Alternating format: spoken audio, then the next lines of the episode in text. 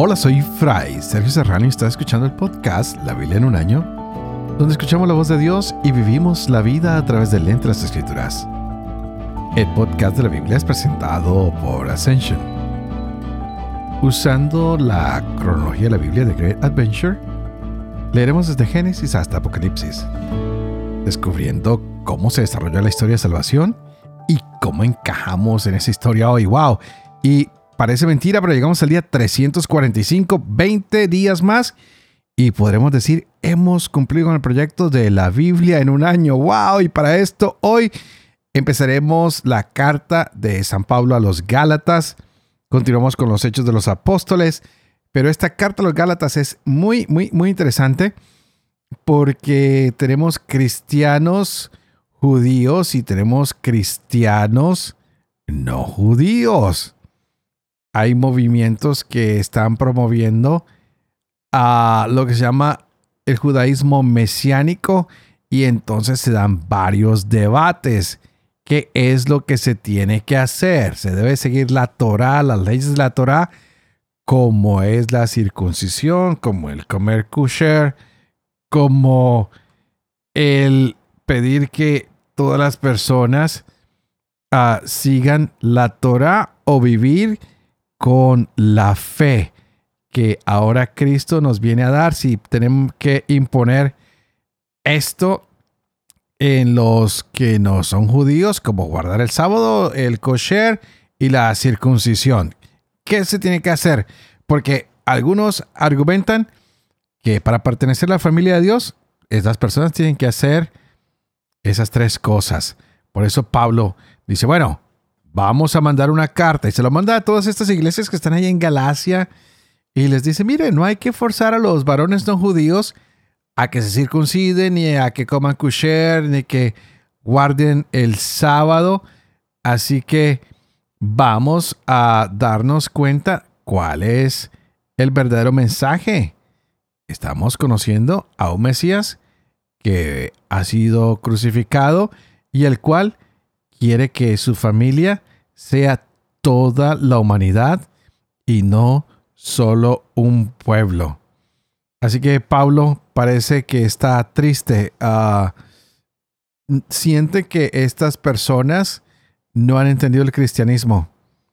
Que cuando exigen que se haga la circuncisión, no han entendido todavía lo que Jesús ha dicho, que hay que ir al mundo no judío e invitarlos a creer en Jesús sin obligarlos a ser judíos, sino a ser discípulos de Cristo. Por eso los no judíos no deben circuncidarse ni deben comer kosher. Lo único que tienen que hacer de aquí en adelante es vivir el Evangelio de Cristo resucitado, es decir, morir al pecado, morir al mal y resucitar a una vida de fe y de gracia en Jesús. Pero vamos a descubrir un poco más de eso hoy al leer el capítulo 24, los Hechos de los Apóstoles. Tendremos esta linda carta a los Gálatas, a todas estas iglesias, que estamos en el capítulo 1 al 3. Continuamos con el capítulo 29 de Proverbios, versos 12 al 14. Este es el día 345. Empecemos. Hechos capítulo 24. Cinco días después bajó el sumo sacerdote Ananías con algunos ancianos y un tal Tértulo, abogado, y presentaron ante el procurador acusación contra Pablo. Citado Pablo, Tértulo empezó la acusación diciendo, Gracias a ti, gozamos de mucha paz y las mejoras realizadas por tu providencia en beneficio de esta nación. En todo y siempre las reconocemos, excelentísimo Félix, con todo agradecimiento. Pero, para no molestarte más, te ruego que nos escuches un momento con tu característica clemencia.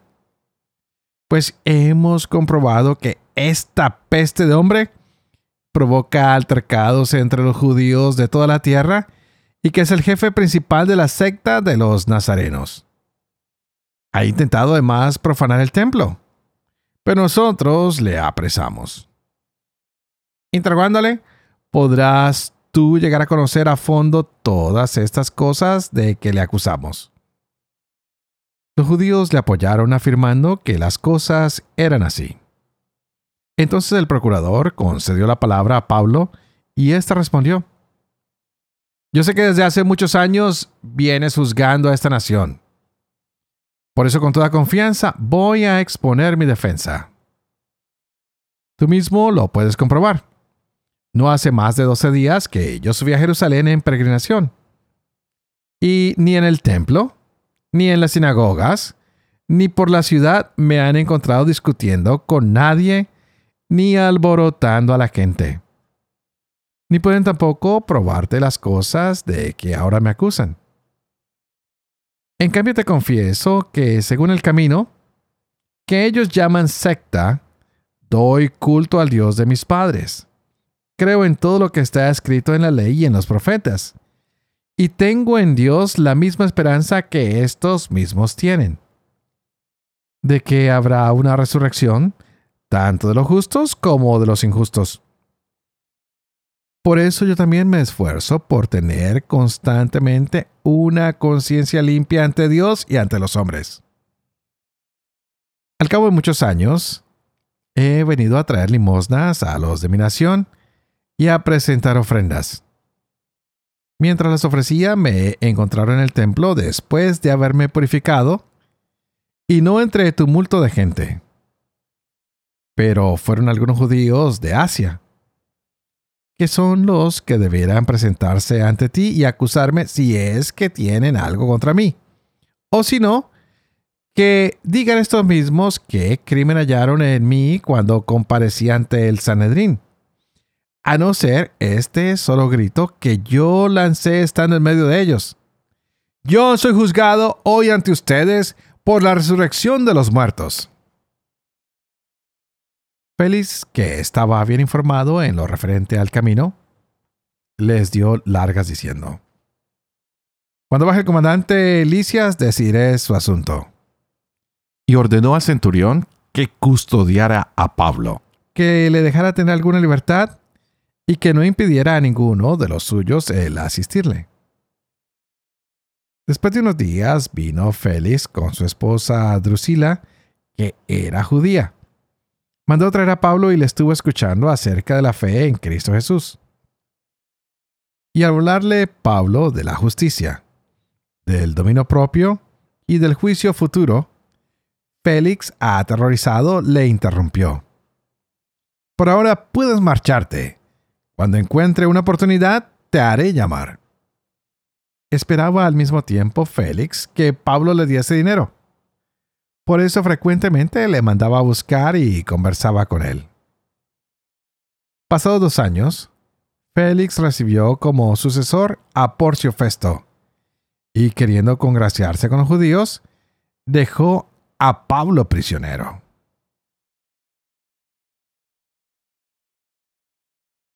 Gálatas capítulo 1 Pablo, apóstol, no de parte de los hombres, ni por mediación de hombre alguno, sino por Jesucristo y Dios Padre, que lo resucitó de entre los muertos, y todos los hermanos que conmigo están a las iglesias de Galacia. Gracias a ustedes y paz de parte de Dios nuestro Padre y del Señor Jesucristo, que se entregó a sí mismo por nuestros pecados, para librarnos de este mundo perverso según la voluntad de nuestro Dios y Padre, a quien sea la gloria por los siglos de los siglos. Amén. Me maravillo de que tan pronto hayan abandonado al que los llamó por la gracia de Cristo para abrazar otro evangelio, no que sea otro, sino que hay algunos que los están turbando y quieren deformar el evangelio de Cristo. Pero aun cuando nosotros mismos o un ángel del cielo les anunciara un evangelio distinto del que les hemos anunciado, sea maldito. Como les tengo dicho, también ahora lo repito. Si alguno les anuncia un evangelio distinto del que han recibido, sea maldito. Porque ¿busco yo ahora el favor de los hombres o el de Dios? ¿O es que intento agradar a los hombres? Si todavía tratara de agradar a los hombres, ya no sería siervo de Cristo. Porque les hago saber, hermanos, que el Evangelio anunciado por mí no es de orden humano, pues yo no lo recibí ni aprendí de hombre alguno, sino por revelación de Jesucristo. Pues han oído hablar de mi conducta anterior en el judaísmo, cuando encarnizadamente perseguía a la iglesia de Dios para destruirla, y cómo superaba en el judaísmo a muchos compatriotas de mi generación, aventajándoles en el celo por las tradiciones de mis padres. Mas cuando aquel que me separó desde el seno de mi madre y me llamó por su gracia, tuvo a bien revelar en mí a su Hijo, para que lo anunciara entre los gentiles, al punto sin pedir consejo a hombre alguno, ni subir a Jerusalén ante los apóstoles anteriores a mí. Me fui a Arabia, de donde volví a Damasco. Luego de allí a tres años subí a Jerusalén para conocer a Cefas y permanecí quince días en su compañía. Y no vi a ningún otro apóstol sino a Santiago, el hermano del Señor. Y en lo que les escribo, Dios me es testigo de que no miento. Más tarde me fui a las regiones de Siria y Cilicia. Personalmente, no me conocían las iglesias de Cristo en Judea. Solamente habían oído decir, el que antes nos perseguía, ahora anuncia la buena nueva de la fe que entonces quería destruir, y glorificaban a Dios por mi causa. Luego, al cabo de 14 años, subí nuevamente a Jerusalén con Bernabé, llevando conmigo también a Tito. Subí movido por una revelación y les expuse a los notables en privado el Evangelio que proclamo entre los gentiles para ver si corría o había corrido en vano. Pues bien, ni siquiera Tito, que estaba conmigo, con ser griego, fue obligado a circuncidarse. Y esto a causa de los intrusos, los falsos hermanos que solapadamente se infiltraron para espiar la libertad que tenemos en Cristo Jesús, con el fin de reducirnos a esclavitud, a quienes ni por un instante cedimos, sometiéndonos a fin de salvaguardar para ustedes la verdad del Evangelio. Y de parte de los que eran tenidos por notables, no importa lo que fuesen, Dios no mira la condición de los hombres. En todo caso, los notables nada nuevo me impusieron. Antes, al contrario, viendo que me había sido confiada la evangelización de los incircuncisos, al igual que a Pedro la de los circuncisos, pues el que actuó con Pedro para hacer de él un apóstol de los circuncisos, actuó también en mí para hacerme apóstol de los gentiles y reconociendo la gracia que me había sido concedida, Santiago, Cefas y Juan, que eran considerados como columnas, nos tendieron la mano en señal de comunión a mí y a Bernabé, para que nosotros fuéramos a los gentiles y ellos a los circuncisos. Solo nos pidieron que nos acordáramos de los pobres, cosa que hemos procurado cumplir. Mas cuando vino Cefas a Antioquía, me enfrenté con él cara a cara porque era censurable. Pues antes que llegaran algunos de parte de Santiago, comía en compañeros gentiles. Pero una vez que aquellos llegaron, empezó a evitarlos y apartarse de ellos por miedo a los circuncisos. Y los demás judíos disimularon como él hasta el punto de que el mismo Bernabé se vio arrastrado a la simulación. Pero en cuanto vi que no procedían rectamente conforme a la verdad del Evangelio, dije a Cefas en presencia de todos, si tú siendo judío vives como gentil y no como judío, ¿cómo obligas a los gentiles a vivir como judíos?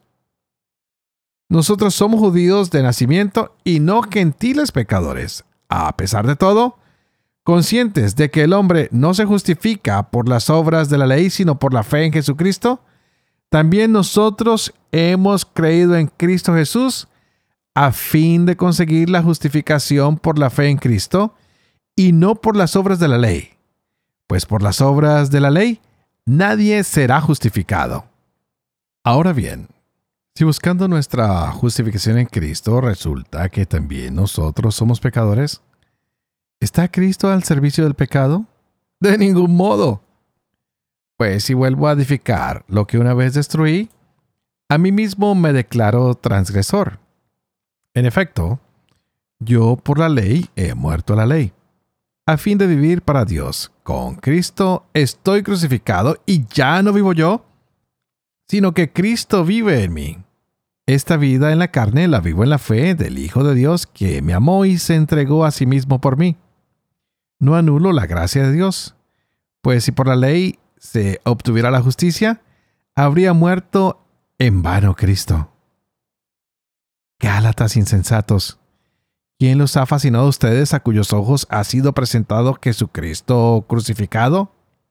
Quiero saber de ustedes una sola cosa han recibido el Espíritu por las obras de la ley o por la fe en la predicación. ¿Tan insensatos son?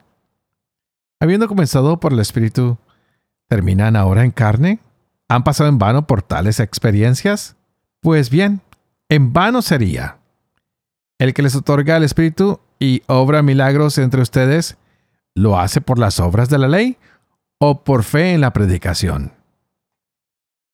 Así Abraham creyó en Dios y le fue tenido en cuenta como justicia. Tengan pues entendido que los que creen, esos son los hijos de Abraham. La escritura, previendo que Dios justificaría a los gentiles por la fe, anunció con antelación a Abraham esta buena nueva. En ti serán bendecidas todas las naciones. Así pues los que creen son bendecidos con Abraham el creyente porque todos los que viven de las obras de la ley incurren en maldición. Pues dice la escritura, maldito todo el que no se mantenga en la práctica de todos los preceptos escritos en el libro de la ley. Y que la ley no justifica a nadie ante Dios es cosa evidente, pues el justo vivirá por la fe. Pero la ley no procede de la fe. Antes bien, quien practique sus preceptos vivirá por ellos. Cristo nos rescató de la maldición de la ley, haciéndose él mismo maldición por nosotros. Pues dice la escritura, maldito el que cuelga de un madero. Y esto para que la bendición de Abraham llegara a los gentiles en Cristo Jesús y por la fe recibiéramos el espíritu de la promesa. Hermanos, voy a explicarme al modo humano. Aún entre los hombres Nadie anula ni añade nada a un testamento hecho en regla. Pues bien, las promesas fueron hechas a Abraham y a su descendencia.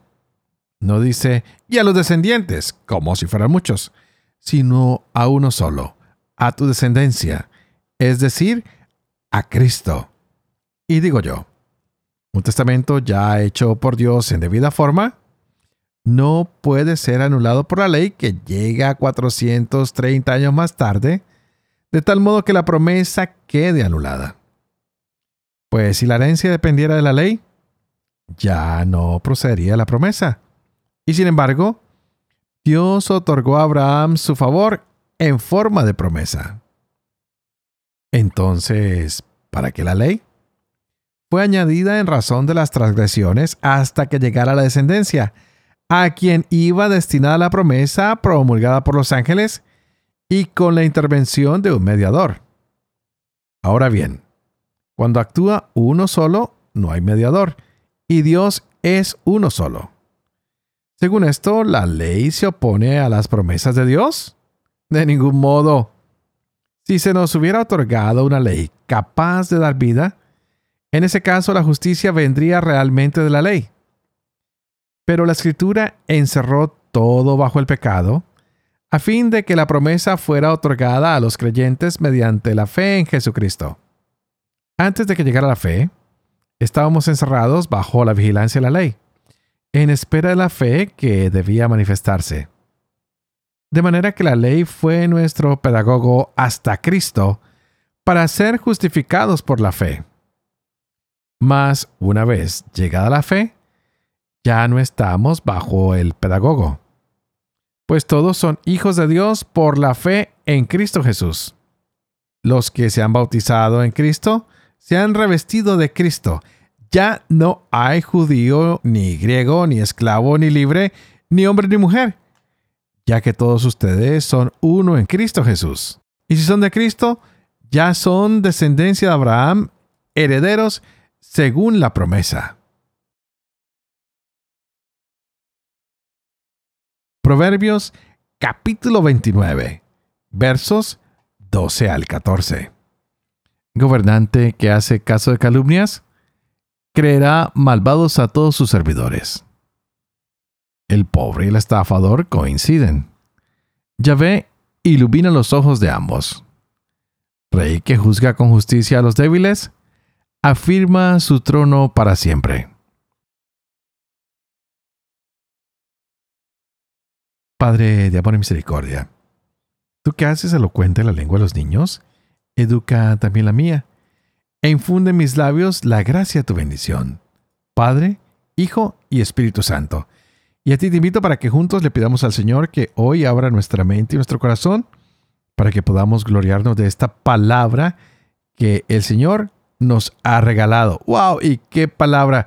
En los Hechos de los Apóstoles hemos venido observando cómo Pablo relata su conversión y está ahora en un pequeño problema. La gente tiene un complot para acabar con Pablo.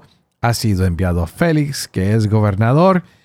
Pablo se defiende ante Félix. Félix recibe a el que lo va a reemplazar y deja preso a Pablo. Qué increíble. Parece que las cosas no han mejorado para Pablo en estos días. Está sufriendo mucho en los Hechos de los Apóstoles. Y también podemos mirar en los Hechos de los Apóstoles que leíamos en el capítulo 15 todos los problemas y frustraciones que tenía, que son los cuales nos van a llevar a esta carta a las iglesias de Galicia, o como lo conocemos, la carta a los Gálatas. Pablo está teniendo pequeños problemas, pero inicia la carta de una manera muy especial, presentándose, saludando y pone muy claro, miren, no hay otro evangelio, no se dejen engañar. Y Él nos va a afirmar, a mostrar, nos va a tratar de comprobar que lo que está haciendo es algo que Dios le ha pedido. Su apostolado no es que Él se lo haya inventado, es que lo ha recibido directamente de Dios y empieza a contar sus experiencias. Tres años que se fue para Arabia. Regresó. También ha ido a Jerusalén. Allí se ha encontrado con los apóstoles. Y estando en Antioquía, estaba allí el hombre Cefas, Pedro. Y tienen algunos problemas. Pedro se esconde de que no lo vean con los gentiles cuando llegan sus hermanos de Jerusalén y Pablo lo confronta. Y le dice, oye, ¿por qué te escondes? No juegues al gato y al ratón, no seas hipócrita. Y empiezan a hablar de que no es la ley la que nos justifica, sino es la fe cuando creemos en Cristo y creerle a Cristo es hacer lo que Cristo nos dice. Por eso hoy vemos esta experiencia con los Gálatas que se habla de que uno puede recibir al Espíritu Santo, pero para esto se necesita la fe. Y cuando recibimos al Espíritu Santo, venimos a ser parte de esta familia de Abraham, quien ha hecho un pacto con Dios para salvar a todas las naciones. Y por nuestra fe seremos justificados. Viviremos en Cristo y nos haremos uno en Cristo. Esto cada día es más emocionante, es más bello. Vemos esta carta a los Gálatas donde se nos habla de la relación que debemos tener con Dios, que somos perdonados y ahora somos parte de la familia de Dios, que tú y yo podemos ser transformados, hechos nuevos por la gracia, que debemos ser declarados justos siempre y cuando tengamos fe en Jesús, quien murió por nosotros, tomó nuestro lugar. Así que de aquí en adelante solo podemos poner nuestra confianza en Jesús. ¿Cómo vamos a creerle a Dios en lo que Él ha hecho por nosotros a través de la persona de Jesús? Pablo dice, miren, hay que confiar en el Mesías. Si nosotros creemos que Él murió y resucitó por nosotros, nosotros vamos a morir y a resucitar con Él. Y Pablo es muy certero dice, ya no soy yo quien vivo, es Cristo quien vive en mí.